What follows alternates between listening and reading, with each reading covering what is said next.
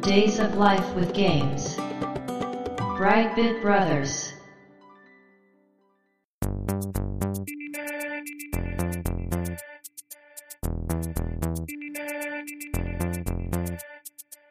どうも、1P 川崎です。どうも、2P 長谷川です。この番組はかつてゲーム少年だった 1P 川崎と 2P 長谷川の二人がゲームにまつわる様々な話題で古きを訪ねて新しきを知る番組です。はい、ということで、ブライトビットブラザーズステージ145です。行ってきましょう。今回のテーマは、ときめきメモリアル4、2年目、はい。キャラクター編。うん。前回はゲーム発売前の話とゲームシステムの話をしたんですが、今回いよいよキャラクターの話をしていきたいと思います。はい。今回はですね、うん。いつものときメモ会とは違います。うん。なんせ私も長谷川さんもキャラクターを分かっており ます。はい。非常に説得力のある紹介ができるのではない かな。独力とはって感じですけど。いや、まあというまかあね、まいつもほら、ときメモ会で言われる温度差があ。はいはいはいはい。面白いとうんうん、うん。言われていた温度差がないんじゃないですか、今回は。ないですよ。ねえ。いやいや、なんなら最近遊んでる僕の方が熱いかも確しれかなにいね、リアルタイム、現役ですもんね。にね。現役です。まだ、通ってるんで。うん。わかりました。じゃあ、続きは本編で話したいと思います。よろしくお願いします。よろしくお願いします。 Days of Life with Games. Brightbit Brothers.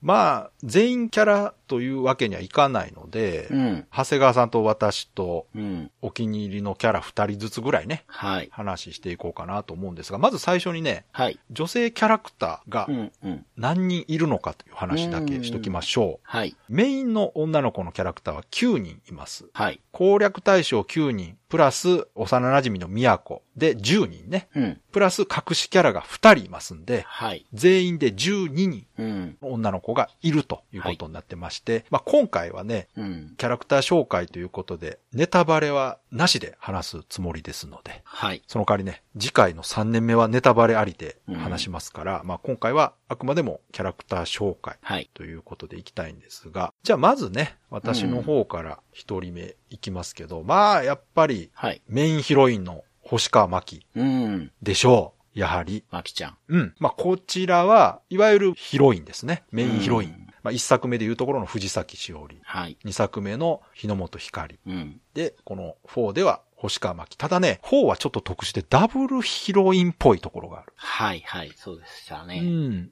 もう一人ね、さつきゆうというキャラクターがいまして、こちらと星川真希でダブルヒロインという手を取ってるんですが、これはまあちゃんと理由がありまして、はい。今回舞台がきらめき高校という話はしたと思いますけど、うん。これ一作目のね、ときめもの高校と同じ高校なんですけども、はい。この主人公たちが入学する2009年度からうん。制服が変更になっております。うん。うん。もともときらめき高校は学ラン、うん。セーラー服うん。というのが制服だったんですが、うん。きらめき高校2009年からブレザーに変更されております。はい。で、これが面白いところで、うん。この星川真希という子は主人公ね、プレイヤーと同じく新入生なので、うん。ブレザうーん。を着ているわけですね。男女ともに。うん。ところがですね、先輩たちはきらめき高校の制服を着ております。はいだ。からセーラー服を着てるわけです。うん。これがうまい設定だなと思ったのは、うん。うん。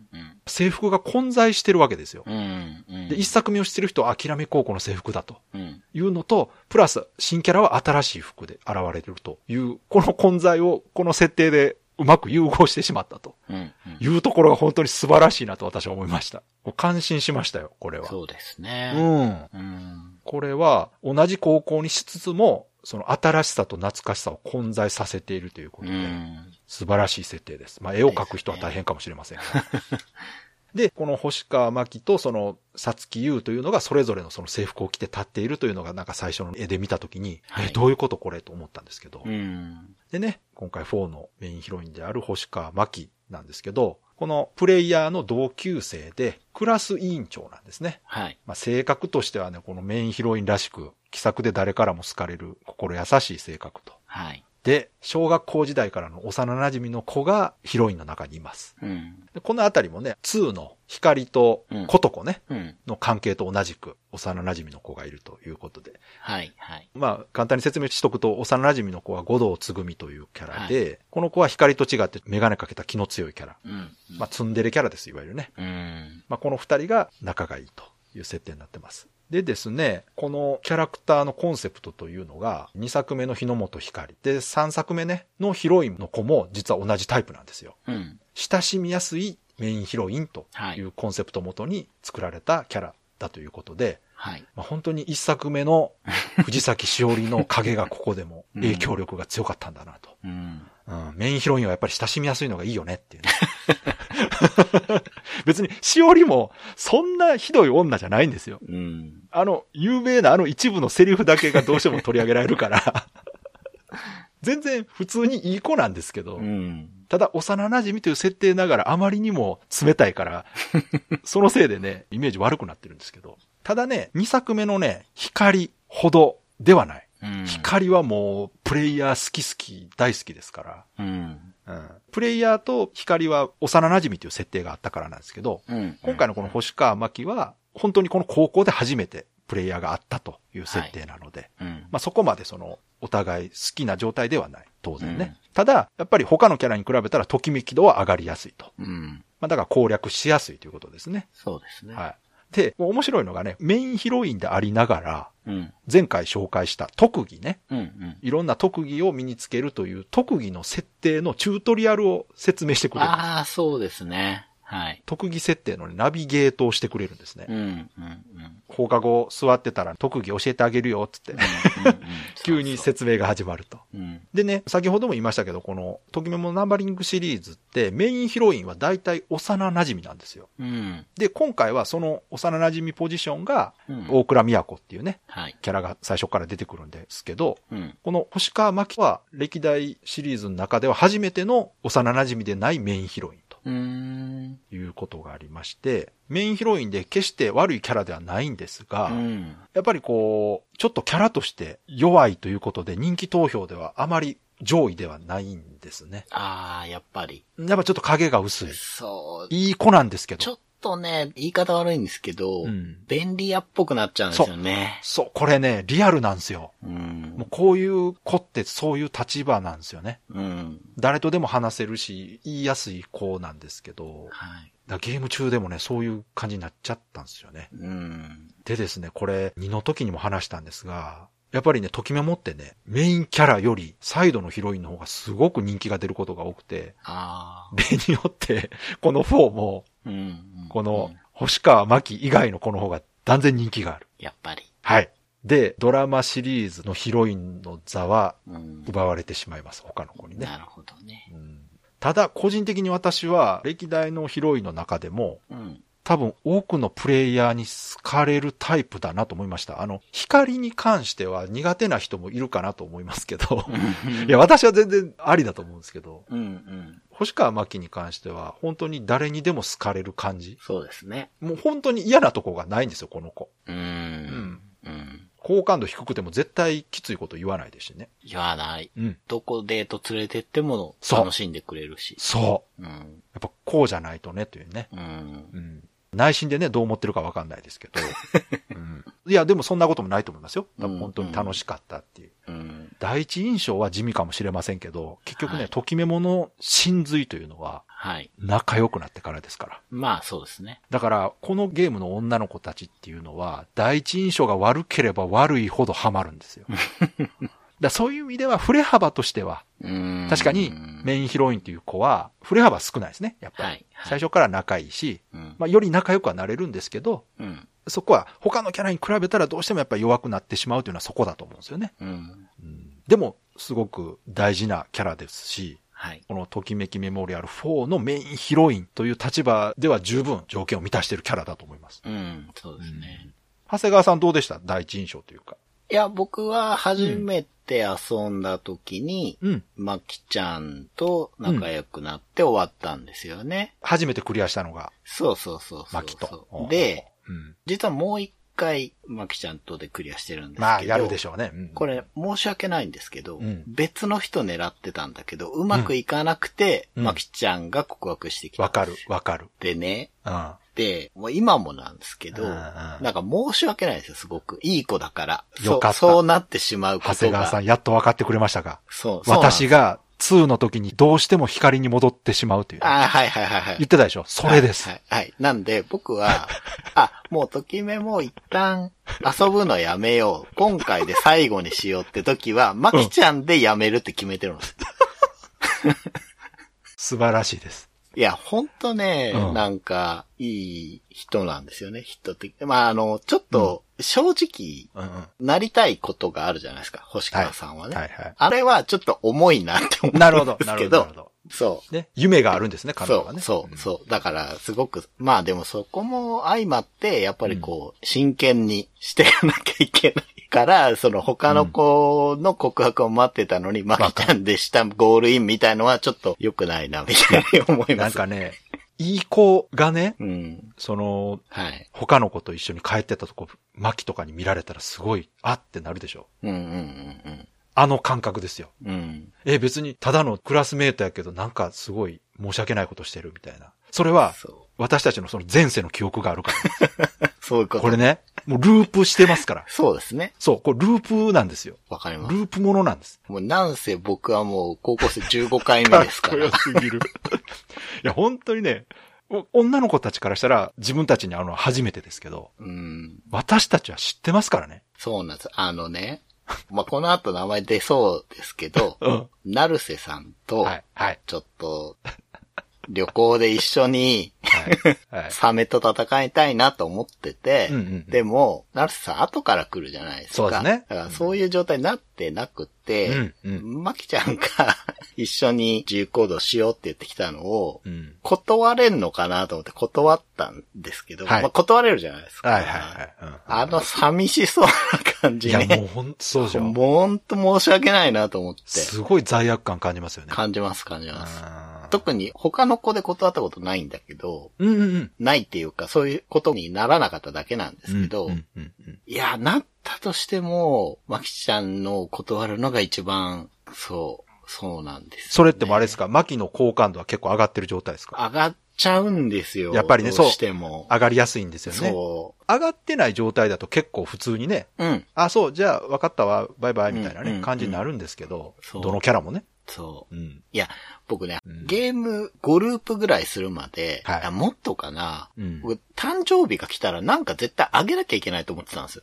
ああげないってことしたことなくて、うんうんだから、みんなにまんべんなく、うん誕生日プレゼントあげてるんだけど、うん。まきちゃん上がっちゃうんですよね、すごく。そうですよ。好感度が。うん。だからね、余計断るときにね、寂しい感じになっちゃそうそうそう。う。うん。上がりやすい方うんなんですそうよ。なんですね。じゃあ次、長谷川さん。はい、じゃあ、まあ、実際に好きでもあるんですけど、ん対になるキャラとしてうん、さつき優、さつき先輩先輩ね。はい。で、まあ、ダブルヒロインのもう一人の方そうですね。ですね。昔のきらめ高校の制服をね、着てそうるです。先輩です。みんなが思うときメモの制服そうですね。だと思われる、 はい、そうです。ね、青い地に黄色のリボンかな、うんっていうあの感じで、うん。生徒会長なんですよね。そうですね。やっぱり生徒会長ですよ。はい。やっで、ぱり成績優秀スポーツ万能、もちろん見た目もいい そうですそうし、もう、パーフェクト超人だと。そうですね。に、もうそれだけでもうん。すごいんだけど、うん。藤崎しおりさんとそう血縁関係にある、ここですよ。よ。もうこれ衝撃でしたよ。でしょうね。これ、キャラ設定だけ見てたら、うん。そのときめも知ってる人、あ、なるほどと。うん、うん。今回のダダブルヒロインシステムは、光としおりが存在してるんだと話はいした。はいはいはい。と思ってたんですよね。はいはい。んなら、もろこのさつき先輩が、はい。まんましおりの親戚って。そうなんですよね。はい。はっきり名前は確か出さないですよはいね。出さないですはいでも、どう考えたってそうなんですよ。はい。そのね、伝説の木の話をするときかな。そうですね。その時に、実は私の親戚の人がう、んうんきらめき高校卒業してて、はい。伝説の木の下で告白して、はい今でも幸せに暮らしているという。はいはいもうこのエピソード聞いた時にもうたまりませんでしたよ。ですよね。あ、繋がってるって思いました、もうん。うんう。昔自分が遊んでたあの世界が今ここで繋がったと思ってね。ですよね。あもうすごいいい設定だと思います。なんか本人的には全てにおいてその人にはかなわないみたいなこと言うんですけど、うんそうそうそうそもう十分パラメータ高いんだで、からそこがいいんですよ。控えめなんです。謙虚なんですよね。そう、そうそこはちょっと、まあ、違いがあるのかなと いやいや思う。しおりも別にいやいや高飛車じゃないんですけど。なんていうか、高飛車じゃないっていうよりは、うんちょっとこう影があるっていうか、ああ、そっかそっか。うん。ちょっとこう、自己肯定感が低いというか。そうそう、んそういう確かとにねころがあって、まあ、志が高いんですよ。うん、そうなんですよ。でも、周りは、うんもう高根の花としてやっぱりい扱やー、うそりゃそうでしょ。こんな人ですよ近寄れないですよ。うん。うん。まず登場シーンそうでそうアニメーションがあってう、ん。ただ廊下歩ってるだけなのに周りがざわついてて。もうあの、少女漫画のね、そう。学校で人気のある人の登場ですよね。そう、そう。見。て、何々さんよ、かわいいとかね。そう。ほんとそれが起 きあれでてす、よね。すげーとか言って歩いてるだけでみんながすげーっていうっていう。で、平均パラメーターを一定以上全部上げていくと、うん先輩の方から来て、そうそう。生徒会に入らないかっていうお誘いをしてくれるんそうですね。2年目になっった時かな。あれね、1年目でも行きあま、す。もうパラメーター次第なんや。はい。うんで、誘われるんですよ。うんうん。で、もう、生徒会ちょっと大変そうだし、バイトができないってことわかるで、。うん。最初、敬遠したんですね、うん僕はねう。んだから、攻略としてはかなり後、っていうか最後うん。にしたんですけど、うんうんうんだけど、そうの、絶対出てくるんですよ、さつきさんは。そう狙かってなくても、絶対存在するんですよ。後半パラメーター上がってきたら自然にね、そう向こうも気にしだすというかね。そう。で、割と早めに出てきちゃうんですよ。うんうんうん。何やってても。やっぱりメインヒロインだからですよね。そうです、そうおでそすら。くね。しかもですね、うん。学校内であって、うん。 LR ボタンでうん。声をかけるっていう遊びが、あるある。時のフはあるんですけどあ、るね。うん。ジャストタイミングでうん LR ボタンを押せると、デートに誘えるとかうんあるんですけどう、ん。去っていく時にね、うん。押すとうん一緒に帰れるとか、はいはい。名前を変えるとかいろいろあるんですけど、それをやっても、多分一定パラメータ超えてないと、自分の方が高根の花だと思って声かけないんですよ。そうそうそうそう。ボタン成功してても。そう。うん。だから、声がかけづらい存在なんですよ、本当にね。そうそうそうそう。だけど、 うん。サスケさんは結構ね、爆弾つきやすくて、あーやっぱちょっとこう繊細なんじゃないですか。そうそうそう。だから、声はかけなきゃいけないんですよ。うん。うんで、電話してうん、お誘いするんですけど、うん多分全キャラ1デートを断ってくる。 あの、なんか、お忙しいみたいで、その日は予定があって、いや、あるある。 3回に1回ぐらい多分言われるから、ううんん、3個の例っていう特技つけとくといいんです けど、そうそうそう。特にね。そう、あったあった。3個の例あったわ。そう。ああれが欲しいんですけど、うんまあない時はもう断られるんだけど、うん爆発させるわけにいかないかそらうで、すね。しかもね、さつき先輩、後期っていう特技を持っててう、んうんうん。その6つしかつけられない特技を外してくるんですよ。あ、その、そうやった、そうや後っ。期ったていう。うん。もだから、うボスの技ですよね。そ なんかう。いや、いや、すごくないですか特技解除するっいてや、。すごいよ。次の特技替えの時まで、付け替えられないとか足りない状態になるんですうんよ。ううんうんうんん。だから、、めちゃくちゃ大変で、うんもうぶっちゃけ最初めんどくさいなと思ってたんです、この人。うん。出てこなくて。ていいのに出てくるし、出てきたら出てきたで大変だし、 なんなんて思ってましたが、うん。満を持して慣れてきたし、うん。じゃあさつき先輩と仲良くなろうってやり始めて、うん。仲良くなったら、うん。振り幅が大きいんです。そうですね。うん。わかる。きらめき状態になってからめっちゃ可愛いんですよ。わかる。そこまでのギャップと、いや、だって今まではもう本当に真面目で、はい貧困法制でっていうね。うん。しかも先輩ですからね。うん、そう。一歳年上ですかそう。ら。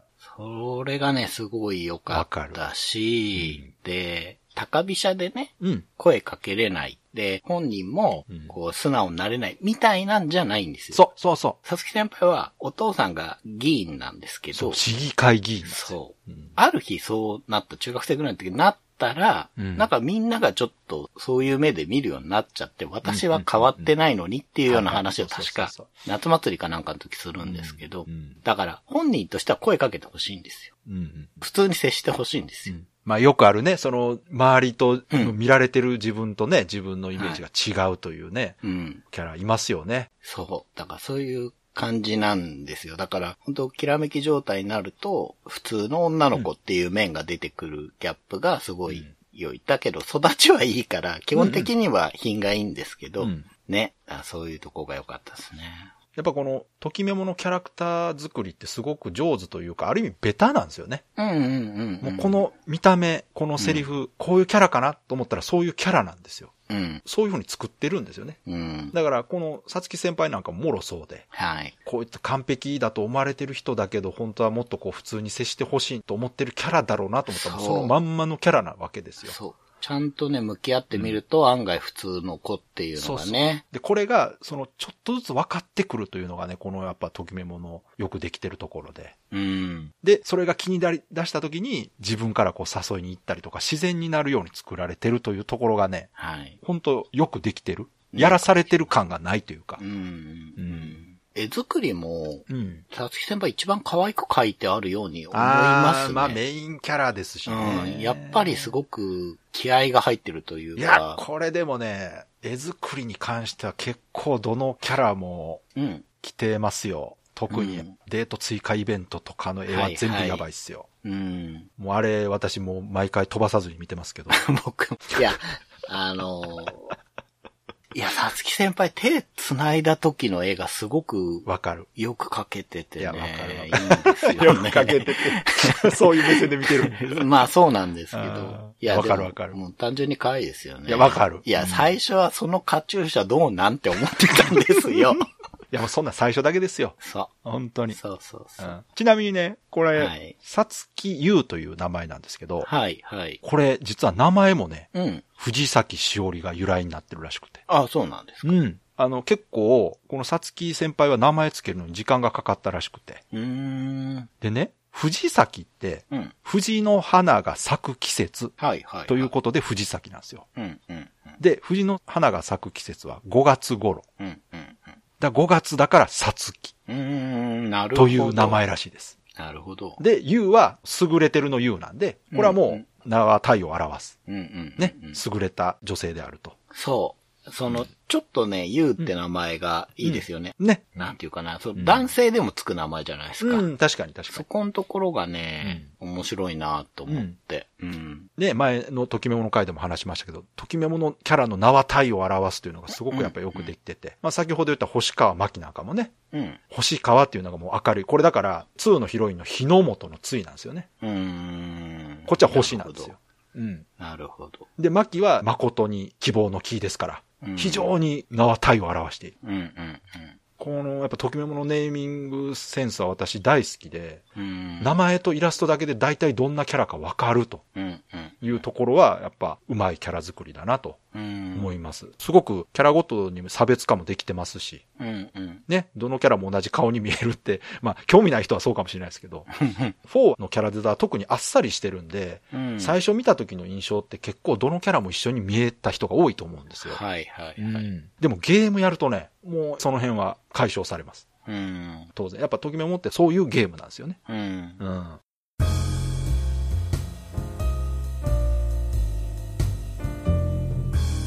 Brightbit Brothers.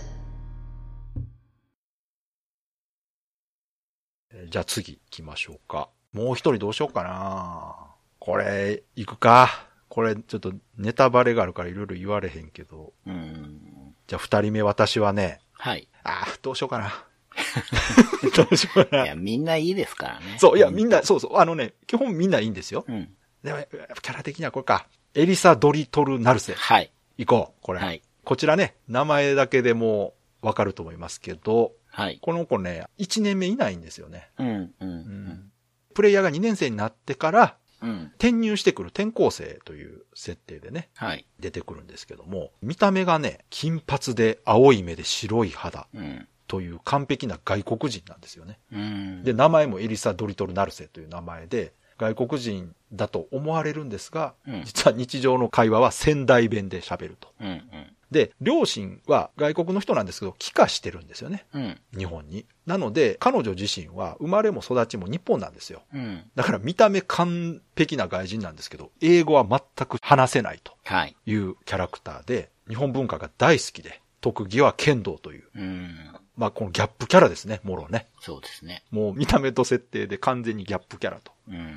で、このキャラがね、まあ、これ正直ですね、最初出会った時点で好き嫌いがはっきりするんじゃないかなと いうイメージがあるんですよ。はいはい。なぜかというと、仙台弁というところですね。はい、そうですね。これがね、この見た目外国人で仙台弁というところが受け入れられるかどうかうん。うん。が大きいとは思うんですが、うん。これもね、仲良くなったら多分関係ないと思う。ああ。まあ第一印象でダメだから苦手という人はいるかもしれないですけうんど、うん。そこですよ。これ先ほども言いましたけど、触れ幅がでかいほどっていうのも、この子ももろ当てはまるん で。 4の中で、うん。一番こう、キャラ渋滞してるというか、まあ、要素が一番多いですよね。おいおいおい。うん。一点に引き受けてる感じがしますね。でも、性格自体は、うん。星川真希に近い。うん本当に素直ないい子。そう、そうです、そうです、そうです。しかも、見た目外国人ですけど、大和なでしこですから。うん。そうなんですよね。でね、この仙台弁がね、はい。まあ俺もう、可愛くなってくるん ですよ。はっきり言って。え、川崎さん最初っから可愛かった感いじですかや、私実は最初は、うん。ちょっと違和感あったんですよ。あやっぱり濃口だなって。。そううん。バリバリなまってるやんと。うんうん。しかも見た目外国人ってっていう感じだったんですよ。はいはい。これね、もう私がときメモで何回も味わってるパターンなんです、これ。ああ。でもう、自分で分かってるんです よ。最初にこういう印象のキャラは、うん。後半やばいっていうの分かってうるんんで、うんうん。まんまとですよ。なるほどね。そうかーと思って。分かってても、警戒しててもね。全キャラクリアしますから。はい当然ね。だから苦手なキャラでも全部クリアするんですけど、うんもうクリアしたらね、うん。これはあかんやろと。うん。うん。それはもうまんまとですよ。はいはいうんだから彼女自身はもう本当に、これ、まあネタバレもいろいろあるんですけど、はいそれでももう素直なキャラですよ。うん。そうです。で、でなんか実は裏があるとかそんなのないですから。うんうんうんうんうんとにかくやっぱこのね、見た目とうん。方言うん。でちょっと最初に引いてしまうかもしれませんが、その先に進むとね、うん。非常に魅力的で、はい。可愛いキャラです、これ ね。で、身長も多分これ、あー高いんちゃうかな、一番。高そうですね166センチって言ってるから。ああ。そう。あれか、あの先輩の方が、もう一人の先輩あ、郡山、あ、郡山明先輩が170やな。あうん。あ。あっちもね、モデル体型ですからね。そうそうそうそう、うんはい。なので、このエリサは結構いいキャラだと思いますよ。うん。まあ、まきちゃんとうん似た感じの、うん本当にいい子じゃないですか。うんうんなんですけど、うん。うん。なんですけどって言うと否定っぽいですけけど、うんうん日本文化びいきだから、うん。うんうん。好みがわかりやすいんで、あ攻略もしやすいんですよね。それそれ、あの選択肢とか、喜びそうな場所とか、喜びそうなうん。答えっていうのうがん予測しやすいんですよね。そうそうそうんうんう。う。うんん。それはある。それとね、僕が、うん。成瀬さん好きなのが、うん。多分ね、全キャラ中一番髪型変えますね。そう。これね、前も言いましたけど、髪型が変わるってコスト高いんですよ、これ。 うん。絵を描かなダメですから。そう。そうです。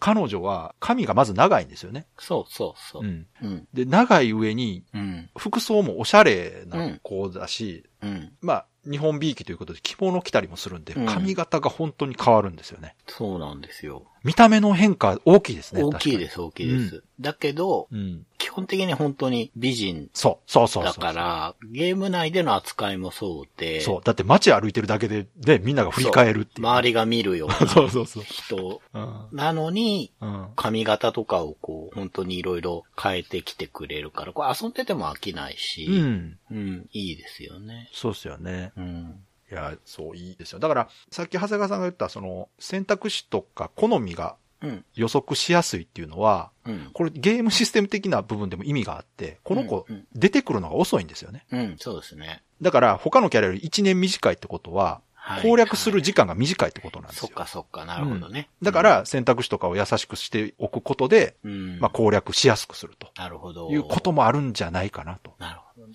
2年生になるタイミングで来るんですもんね。うんそうそうそうんで、このゲームね、出会い方も複数あるから面白いんですよ。ああ、確かに。これ面白いんです。だからこの子は剣道部なんですけど、は自分が剣道部に入ってる場合とそうじゃない場合でまず2種類あるし、はいはいはい。それ以外のパターンもまたいくつかあるんで、本当に出会い方が全然違う。そうですね。同じクラスになって入ってきた時とそうじゃないそう時で違うから。あります。あります。これはね、このあたりがやっぱときメモが、うん、まあ、作るの大変だと思いますけど、うん作り込まれてるところです。 はい。そうですね。じゃないとね、もう15回遊んでたらさ、何回も ね、同じ出てき方したら飽きますから。そうですね。あ、今回はこのパターンかっていうのがあるのが楽しいわけでうす。んうんそうちなみに15回目の僕は、うん剣道部なんで、あ剣出てきて道ます部で知り合いましたね。そっかそっか。うん。じゃあでも狙ってるわけじゃないね。やってわけじゃないですけど、うんたまに手合わせしてるあ、。いいですね。強いですからね。そう、強うんい。そう、強 いんです結よ構強いね。からね。まあでも鍛えるにはちょうどいいでしょう。うん、うん。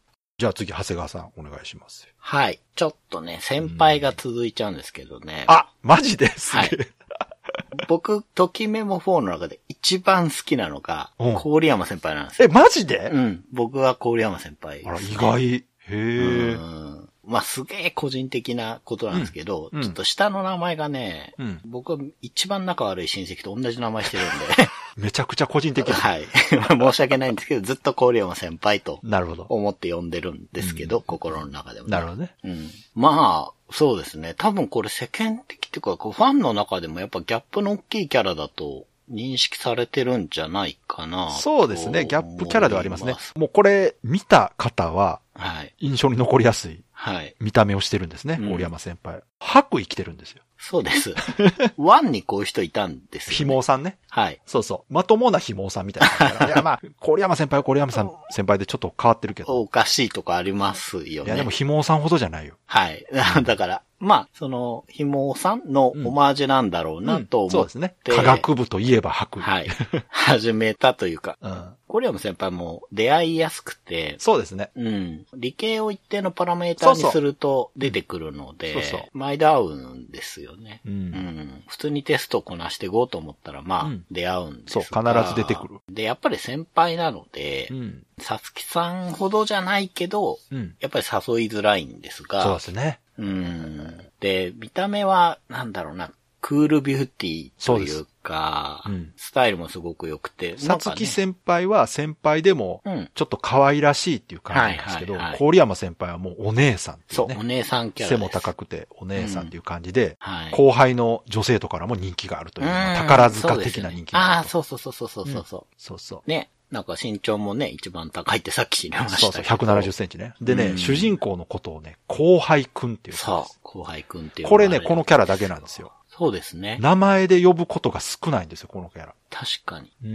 ん。確かにそうですね。うん。そう。まあそんなクールな、ね、うん。ずっと白衣着てて、もう頭もすごいいいんだろうなっていう、まあなぜ科学部のそうですね。ね、人ですうんしそうそうそう、まあちょっとおかしいんだけうんうどんう、ん ちょっと変わってる。 そうそう。なんか、でもね、本当美容についての研究をしてるんですよね。そうそうそうサプリとそかう。ね。う。うんんそうそで、その理由っていうのもいいんですう。けど。ねそうそうそうそう。。はいうん。まあ、このクールな郡山先輩が仲良くなると、うん。ね、すごい可愛らしくなるしだか、らそこなんですよ。このそう年上キャラはねそう、全部、そうやねんうな。ん。そう。基本的に、うんこっちを後輩だと思ってて、うんいじってくるんですけど、そうそうそう。きらめき状態になると、そのうんいじりで墓穴を掘ってですね、そう。照れるんですよ。そう。あの、自分でそう。ちょっとこういじってきたことで逆に照れてるっていうそうね。自爆する。主人公が鈍感だから、そうそうそうそう。まあこんな時は私が一番綺麗って言うんだよみたいなこと言って、まあ素直に言うとすごく照れるみたいな。もうね、このね、ときメモの主人公、プレイヤーのね、はい。 天然ボケ具合はすごいですからね。そうなんですよ。もうこれ、ときメモ伝統なん ですよ。うんそうでもしょううね。超鈍感というか、これもうなんか欠落してるやろっていうぐらういん鈍いんですよち。ょっとね、怖いですよね。なんか慌ててたぞって。そうそう。俺なんか変なこと言ったかなっていう。そうそう。なんか様子がおかしかったなとか言っそうそうそう。そんな。いやいや、つって。 うんお前すげえなって。ね、う、うんそう、だからね、すごくそこが良くわかるて、なので、小山先輩はうん。 2回クリアしてます マジがか、すげえな。 2回目の時はう、ん。小山先輩、これネタバレになるのかなあの、最終的にうん。理系の専門の大学に行かれるんですよね。うんうんうん。で、最初クリアした時は、うん。まあ同じ大学行けなかったんですよ。うん。まあ途中でよかったらおいでよみたいな話はあるんだけど、行き方がちょっとわからなくてう、んで、一通りクリアした後に、ちょっと攻略ページとか見るようになって、うん。うん。どうやったらいけるのかっていうのが分かったので、うん。 2回目の時は、もう頑張って、その必要なパラメータ上げて、はいはいはい。同じ大学行きましたね。いや、わかるわ、それも。なんか、そのプレーってね、本当にこう、憧れの先輩が行く大学に俺も行くぞっていう、この、うん。少女漫画とかそういうね、はい恋愛漫画のプレイって感じでめっちゃいいですよね、なんか。いいです。あの、いいもう、はっきり言って、うん。エンディングで、うん。一文出てくるだけなんですよ。あの、そうなんですよ。あの、特にね、うんアニメの演出があるとかそうそ、れやったからってそ、よく来たはね、後輩くんはないんです。ないんですだけど、うんいいんです、そんなことは。そう。エンディングに、その、プレイヤーとか、うん女の子たちの進路が出てくるんですよね。うん、うん、うん、うん。うん卒業後はこういう進路に進みましたとか、うんどういう仕事してますっていうのが一文本当に文字で出てくるだけなんですけど、はい。これがね、すごくいいんですよ。いや、 やったな。達成感あるなっていう。これは本当やってもらわないと伝わらないんですけど、うん。この感じ前2の時も話しましたよね。はい。エンディングでその後が見えると。はい。で、それ自体を、その、プレイヤーの、プレイによって女の子の人生も変わってくるとういうんね、うんうん話があって、ここも、そのシミュレーションとはい。いうところが本当に効いてるというかね、うん。変化することの重要性というか、はい。もう労力としては絵もないしね、うん。文字だけなんですけど、うんあるとないでは大違いですから。うん。だから、あ、そうなんだと。じゃあ、彼女の進路がここなら、自分は次プレイするときはここを目指そうというね。うん。うん。うんリプレイのモチベーションにつながるというね。うん。まんまと長谷川さんがそれで遊んでるっていうのは非常に嬉しいですけども。そうなんですよね。うんで、クリア後のことでちょっと言うと、うん全キャラクリアするとです ね、うんうんおまけで、うん。うん。ね、これ昔からの伝統みたいですけど、そうですねの声優さんがね、そうそうそう。フリートークっていうのがあって、それが解放されて聞けるはんですよね。そうですね。で、郡山先輩役の庄司梅香さんっていう声優さんはですね、全キャラのフリートークの中で、うん。一番長く喋ってるんですよ。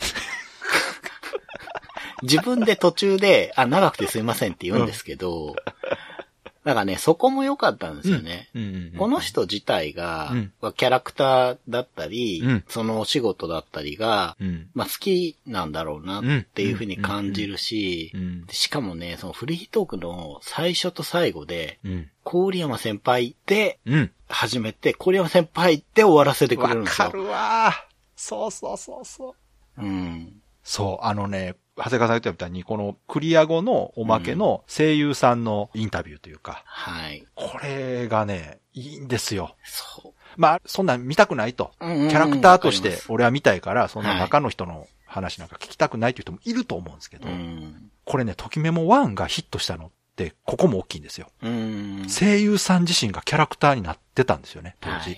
なるほうんど。だから、ときメモ1ってほぼ無名な人もたくさんいて、うん。ときメモで売れた方たくさんいますから。なるほどね。これはやっぱゲームのキャラクターと相乗効果で、うんうんうん。もう歌手としてステージで歌ったりする方が出てきたっていうのは、うん。ゲームキャラクターとしてはかなり初期の方だと思いますね。なるほとど。きメモはね。うん。だから、このお約束になってるエンディングトークというか、クリア後の楽しみはもう私もね、もう欠かさず聞いてますし、うん。これを聞くことでよりね、ゲームするのが楽しくなると思います。うん。はい。そうなんですよね。だからねそこもね、うん、これから遊ぶ方はぜひフリートーク聞いてそうですね。 うんほしいなと思うんですけどね。長谷川さん、ちなみに、あれですよね、中古で買ったんですよね。そうです。いくらでした買ったと。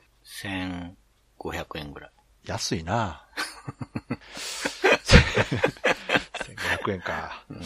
まあまあ PSP ですしね。そうですうね。んまあ、1年目でね、聞いたのだと10万本ぐらいは出てるみたいだから。そっかそっかまあ、数があるっていうのもあると思うし。そうか。いやでも私ね、大阪では見かけないんですよね。あ、そうですかうん。だって、あの、ほら、長谷川さんとう行ったとこではなかったから。確になですねうん。まあ、PSP のね、ソフト置いてるとこは減ってるっていうのもあるんですけそれど、 でもなかったですね。うん。私も結構わっと並んでんのかなと思ってたんですけど、うん。これ本当ね、遊んだことない方で、今遊ぶなら、前も言いましたけど、4が一番遊びやすいかですね。な。うんうん1は、まあ、PC エンジンミニとかにも入ってますけど、うん。ちょっとさすがに今遊ぶと古い。うん。で、2は面白いけど、遊ぶハードルが高すぎる。そうですね。うん。にこ遊れびしてたいなプレステ2でも遊べるけど5枚組ですからね。そうなんです。まあでもで、も遊ぶ価値はあると思いますよ、うん2は。うん。で、4は PSP さえあればはい。遊べますかそうなんですよ。ら。まあ確かに大画面で遊びたいっていうのはうんうんわかるんですが、やっぱ携帯性そうね。いは、つでも。あの、このゲームにも噛み合ってるかなとはうんうんうんうん、ちょこちょこっとやってて、ね。わかりますうん。ただ、うん PSP で遊ぶときはヘッドホン必須で。ああ、そうですね。うん遊んでいただけたらとしうたんい方がいいですねうん。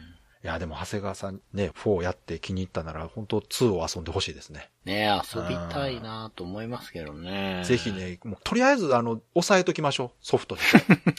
なくならへんとは思うけど、うん。多分ね、中古安いから。はいはい。全然プレミアムのあんまついてないと思うんで、あれも売れたから。うん。そうか、数がね、出てるからね。そうそう。う。うん。いや、っていうか、まあ、うちに2本あるから貸しますよ、1本。私 のと、うちの奥さんのと2本あるんですよ。ああ。いやーでも本当ね、今、二人二人喋ってるけど、うん本当みんな良かったですよ。でしょうん。いや、まあ、ちょっと苦手な子もまあ、いまなあわかいりっまてす言よったら嘘になるけど、うんうんまあでもね、本当に、まあ全キャラクリアしたいなという気持ちで、うん。こう仲良くなり始めた子も、クリアする頃には、やっぱりいいとこがそ見つかるというう。か。そうなんですよ。うん。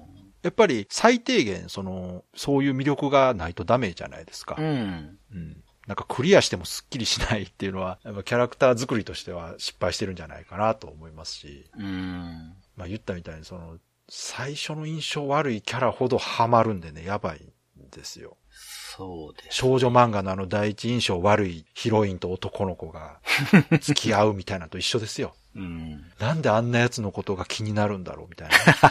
あーまあでも、そういう風に作られてるわけですよ、やっぱね。まあ、そうですうね。ん。で、まあ、すごいなと思うのが、うん。そこまでこう被ってるキャラがいないというか、ああ、そのシリーズ通してってこといや、このゲームの中でね。はいはい。ときめも4の中で、まあそら被ってたらね、うん。まずいですから。いや、でもなかなか難しいと思いますよ。やっぱテキストが膨大じゃないですか。はいはいはだからこう、各キャラ掘り下げて作っていくから、うんまあ似たようなこと言うなっていうふうになっちゃいそうなもんですけど、なるほどね。うん。まあそこは、こういうゲーム作る時のもう、絶対条件ですよ。そうですね。キャラを立てるというのは。うん。だからそういう意味では、その4はね、これまでの、まあ、作品、シリーズがあって、うんっていうのはわかるんですが、一、作目でね、うん。それをやりきってるやっぱり初代が、はいはいはい。本当にすごいです。すごいですね。すごい。いです、本当に。うん、だってお手本ない時に作ってるんですもんね。そうです、そうです。それは本当にすごいことだと思う。いや、もうあれは、ゲームとして評価されるべきだと思います。その、うんうんギャルゲーじゃなくてね、はいはいはい。シミュレーションゲームとして、そうです歴ね史に残るゲームだと思いますね。ゲーム史に残る。うんだってジャンル作ったってことですもんね。そうですよね、うんメトロイドバニアと一緒ですからそうそう、そういうことですよね。ときめきメモリアルっていうジャンルですからね、これは。しかもね、ね過去回で聞かせてもらった感じだと、うん。決してこう、なんていうかあんまりいい空気の中で作ってたわけじゃない、そうそうそうそうじゃないですか。やっぱりその、コナミですから、うん今までそういうもの作ってなかった会社でそうねで。すよね。うん。まあ一応、会社命令で、まあ PC エンジンでね、ゲーム一本作れと。うん。で、今 PC エンジンでは女の子のゲーム流行ってるから、じゃあそれにしようっていうので作ったとはいえですよ。はい。作れないと思います、やっぱり。ね。うん。で、ちゃんと人気が出て、うん。それを上回る2作って、うん。まあ、 今回飛ばした3があるわけですけど、たうだん僕はうんどうしても感じられないところですけどうんうん、こう4って本当に、その今まで遊んできた人に対するうん、こうなんていうかサービスというかう、ん。うん。アンサーっていうのとも違うけそうどですねもうほんと感謝みたいなものがうん、やそっうそぱうそう制服が2つあっったりとか、そのさつき先輩が藤崎しおりの血縁だとか、うんなんか他にもあるじゃないですか、今回話あしてりまなすいけ。ど。はい。あります、あります。いや、これが、その、だから、最初に、まあ、前回言ったね、うん。発売前の不安というので、う失敗したシリーズを経て、うん。で、しかも、すごい時間空いてるわけじゃないですか。うんで、もう初代作った人たちもほぼいないわけですよ、うん会社に。うんうんそんな中で出たタイトルが、これだけその初代とか今までのシリーズをリスペクトして作られてそるうそうそうっていうことに本当感動しましたよ。そうですね。う。うんん。それはもう本当にずっとファンでいた人たちならではの楽しめる部分だから、そうです。羨ましいなとは思いましたね。しかもね、言ったみたいに突然発表されて、そうですね。 2009年の本当に何にもない時ですうよ。ん。な、なんで今このタイミングで。た だ、まあ理由としては多分 PSP というハードがあったからじゃないかなと思ったんですけど、はい。 PSP でなんか一本作るという企画があってじゃないかなとはね、思うんですけど、うんまあそれでも結果としてこれが作れてるというのはやっぱり関わった人たちがすごくシリーズに対してうん。リスペクトしてるそうですね。結果だと思いますね、やっぱりね。うん。で、まあ、絵は確かにすごく変化うんしたなと、4って特殊じゃないですか。うん。 123から比べたら。そうですね。うんで、まあ、2009年うん。で、じゃあどういう絵が流行ってたのかなと思って、うん当時の人気だった2009年のアニメをちょっと調べてたんですうんようんうんうんね。で、2009年って軽音が流行ってた年。ああ、なるほどね。はい。で、あそうか。と、化け物語とか、なるほどな。言われると確かにそっち系か。レールガンとか、サマーウォーズとか、君に届けとか、なんですよ。んうで、対してうん、 3が出た年うん。は何が人気だったかっていうとう、ん。光の語とか、うん。あとは、テニプリうんのアニメがすごい流行ってたり、まあ他の女の子っぽいやつだと、こう、アホロマティックとかね、はいはい。ギャラクシーエンジェルとかの頃なんですよ。うんうんうんだそう考えると、それは絵も変わりますよ。うんなるほどねその2009年確かにのトレンドだと、やっぱりもうちょっとリアル闘神の絵なんですようんね。なるほどね。うん。確かにそうですね。うん。そういうキャラクターの時代背景聞くとうん。納得ですね。ですよね。まあ、やっぱりファンの人はそのシリーズものとして見てしまいますんで、うん。変化をやっぱ好まないという人もいますから、どうしてもね、うん1から2になった時もすご い、あの、批判があったんで。まあね、まあ1の絵は、うまい下手とかそういうことじゃなくて、やっぱすごく味がある、そう個です性的な絵ですからね。そうですそうそうそうあれ好きになっちゃったら、そら、ちそうょなんっですとね。うんでも2の絵も僕はすごい可愛いなと思う、いや、もう私は2が一番好きなんですけど、うんうんで、その2の人が4のデザインをしてるということではいファンはちょっと喜んだんですけど、うんガラッと変わってたということで、うん。まあいろいろあったと。うんうんその、アイドリングうんの歌の話もあったけど、う僕ん結構遊んでて、エンディングテーマ好きで、毎回全部ちゃんと聞きますね。わかります。だからうん曲のクオリティも低くないし、うん。アイドリング自体は何も悪くないんです。そうですね。もうアイドリングは悪くない。ただ単に、その使い方の問題なので、そうですね。まあうんでも、ゲーム出た後だと、うまあ、ちゃんとエンディングテーマとかも評価されたんじゃないんですかね、別に。あれはあれでいいような気がうんしますね。うん。まあぜひあのバッドエンド用の歌もね、聴いていただける とそうだそうだ、それはまだ聞いたことぜひないですね。見てください。誰にも告白されないエンディングを長谷川さんもちゃんと見てね。はいはい。はい。 Days of Life with Games. Brightbit Brothers. では、そろそろエンディングなんですけども、今回も長谷川さんのレトロゲームプレイレポートお願いします。はい。レトロゲームプレイレポートではゲームシステムだけでなくストーリーについても隠さず話していきますので、ビタミーナ王国物語これから遊ぶ方はちょっと飛ばしていただければと思います。前回が、まあ、ほぼ導入で、うん。まあ、チュートリアルが終わったぐらいの感じで、うん。雅の国って新しい土地に来たんですけど、はいもうね、鍋の里っていうのがあってですね。そ はいこはいはいに、白菜とカニカマって人がですほうほねう、ほう村長選挙で争ってるんですあよ。あ、はあ、ははあ。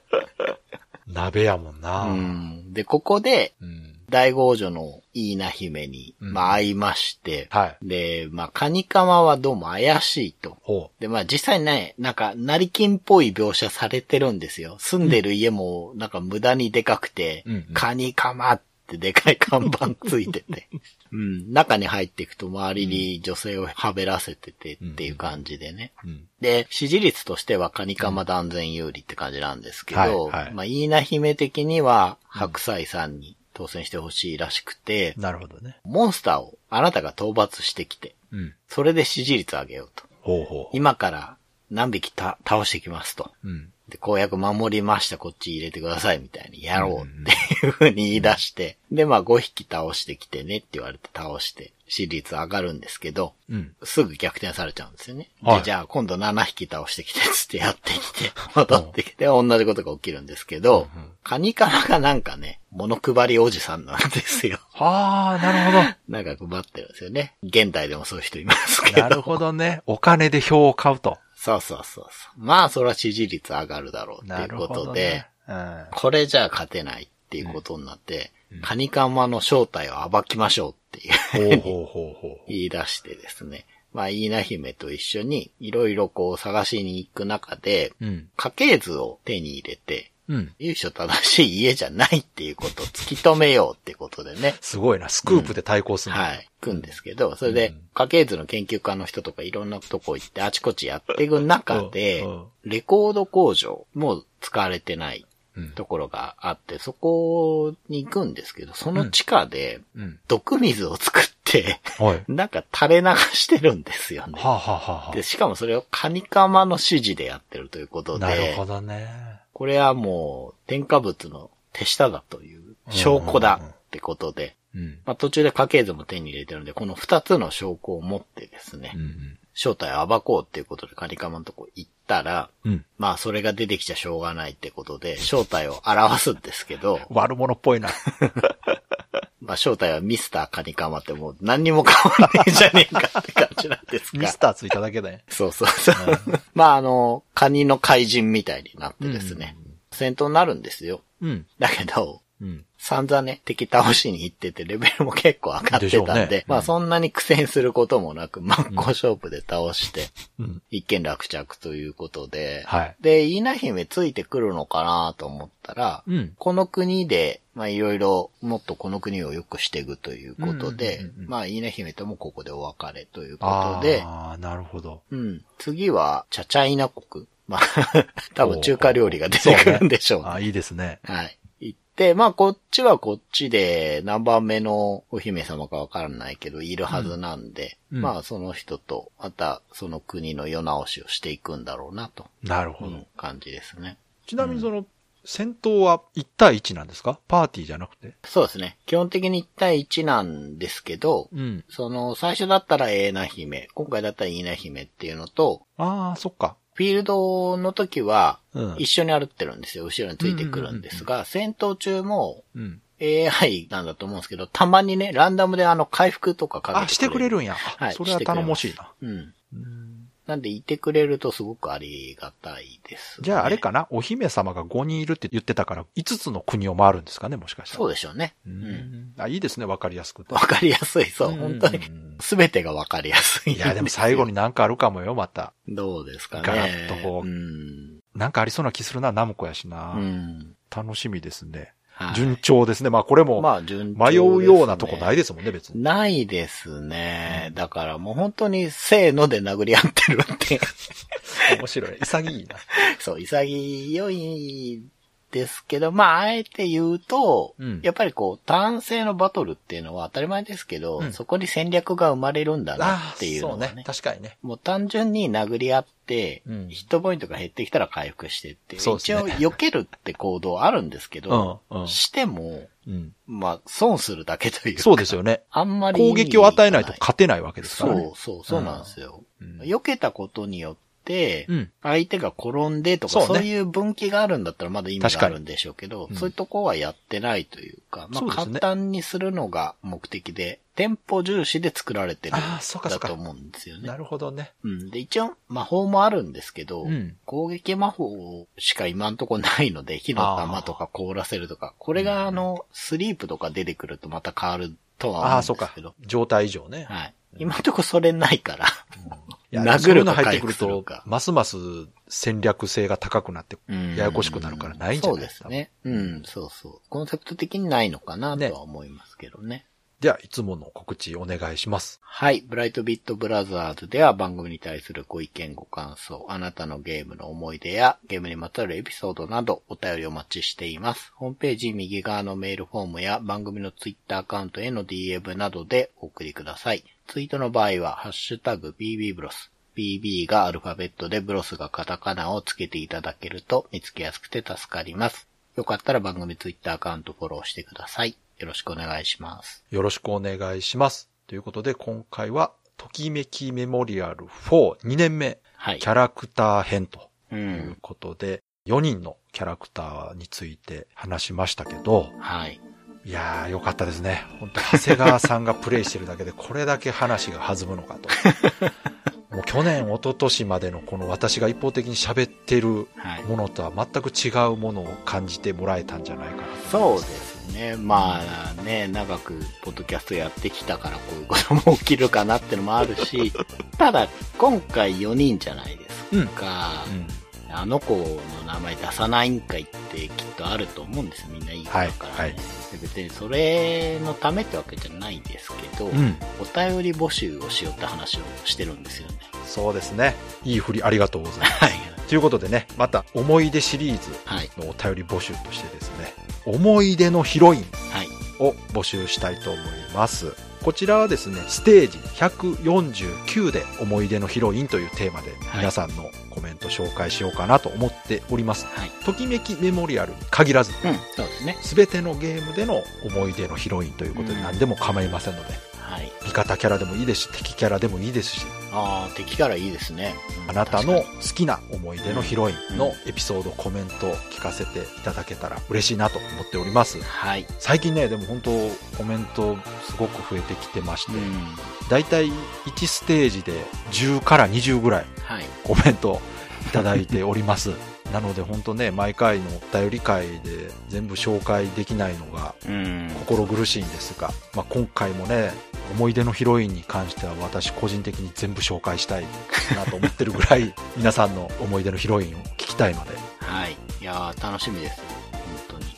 でギャルゲーじゃなくてもいいですよだかそらうそう、そうなんですよ。本当に、そうです。例えば「スーパーマリオ」のピーチ姫とかでもいいですし、うんうんうんデイジーとかでもいいしうんうんそうそうそう。ぜひぜひたくさんお話を聞かせてくださいはい。でね今回紹介できなかったキャラクターもみんな魅力的なキャラですのでうん。うん。もし前回今回とね聞いていただいて興味出た方はねプレイしていただきたいとはい。思います。もうぜひ、長谷川さんもね、うん。私がもう2年かけて、うん。ときめもの魅力を伝えた結果、遊んでもらえてね、え今回話ができるということで、よかったなと。